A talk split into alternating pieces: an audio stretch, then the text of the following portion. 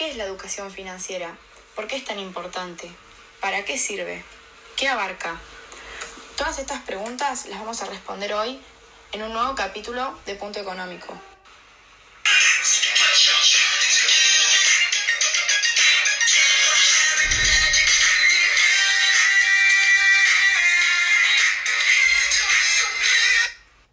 Teóricamente, la educación financiera es un proceso de desarrollo de habilidades y actitudes que mediante la asimilación de información comprensible y herramientas básicas de administración de recursos y planeación permite a los individuos tomar decisiones personales y sociales de carácter económico en su vida. Si adquirimos una buena gestión económica, podemos mejorar nuestra calidad de vida, disfrutar de productos y servicios y emprender nuevos proyectos personales. Para gestionar nuestra economía hay momentos en que debemos tomar decisiones financieras por ejemplo, ¿dispongo de dinero suficiente hoy o debo pedir prestado? ¿Debo reducir mi gasto? ¿Tengo controladas mis deudas? ¿Cuánto debería ahorrar cada mes? Cada una de estas decisiones influyen en nuestras vidas y por ello debemos tomarlas de la mejor manera posible. La educación financiera nos ayuda a lograrlo. Nos permite conocer la utilidad de una correcta gestión de nuestras finanzas, la importancia del ahorro, las consecuencias de las decisiones que tomamos y lo que es más importante, nos permite tomarlas con responsabilidad.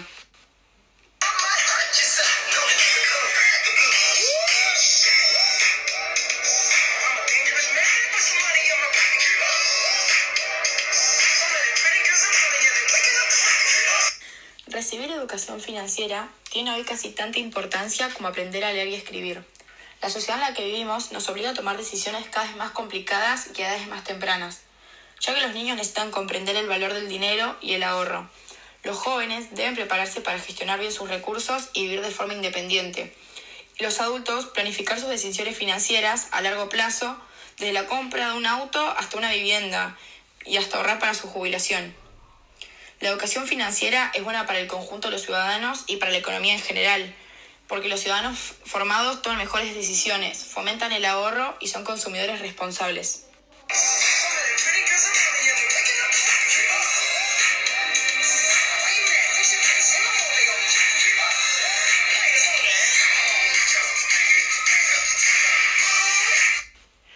Una buena cultura financiera impulsa además el crecimiento económico sostenible, refuerza la estabilidad del sistema financiero y reduce los impactos de las crisis. Por eso existe consenso a nivel internacional de la relevancia de promover la educación financiera como área de política pública.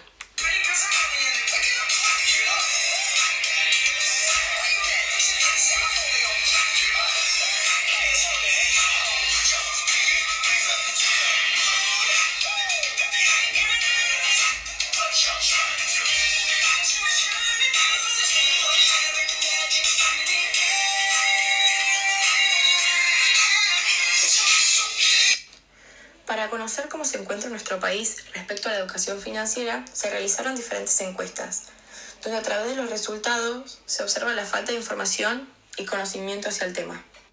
Al profundizar los resultados de las encuestas por grupos específicos, se puede observar que hay una gran diferencia de conocimientos según la edad, zona, género, nivel socioeconómico y educación lograda.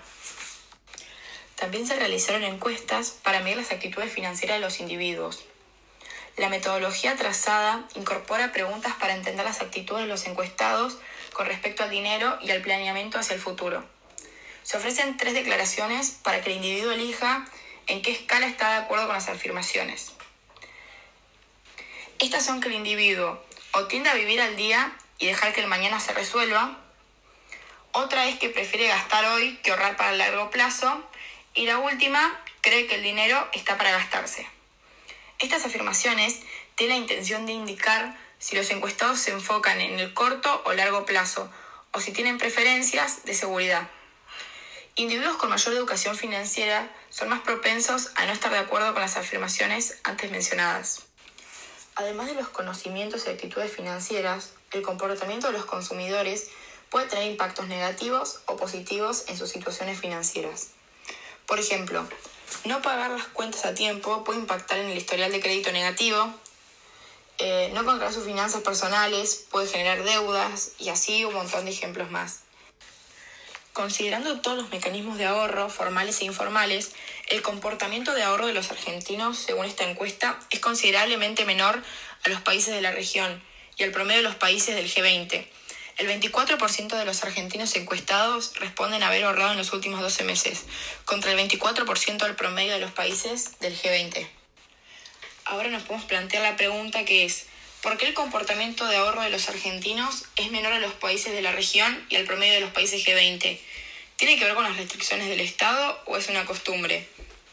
Lo que sucede en la actualidad es que la mayoría de los argentinos prefiere gastar el dinero y no ahorrar para el futuro. Al vivir al día, aumentan las posibilidades de no llegar a fin de mes, lo cual el porcentaje de pobreza aumenta.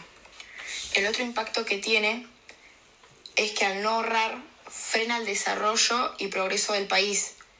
Una persona cuando ahorra tiene la posibilidad de cambiar de casa, cambiar de auto y progresar económicamente a lo largo del tiempo. Cuando uno vive al día, lo que hace es frenar ese desarrollo. Otra traba que se presenta a la hora de ahorrar en Argentina es la constante evaluación del peso. La moneda argentina se evalúa un 3 o 4% al mes, por lo que ahorrar en pesos es casi imposible y no es conveniente. Y la compra de dólares está restringida. Estos motivos generan que los ciudadanos argentinos sean consumistas y lo sigan siendo a futuro.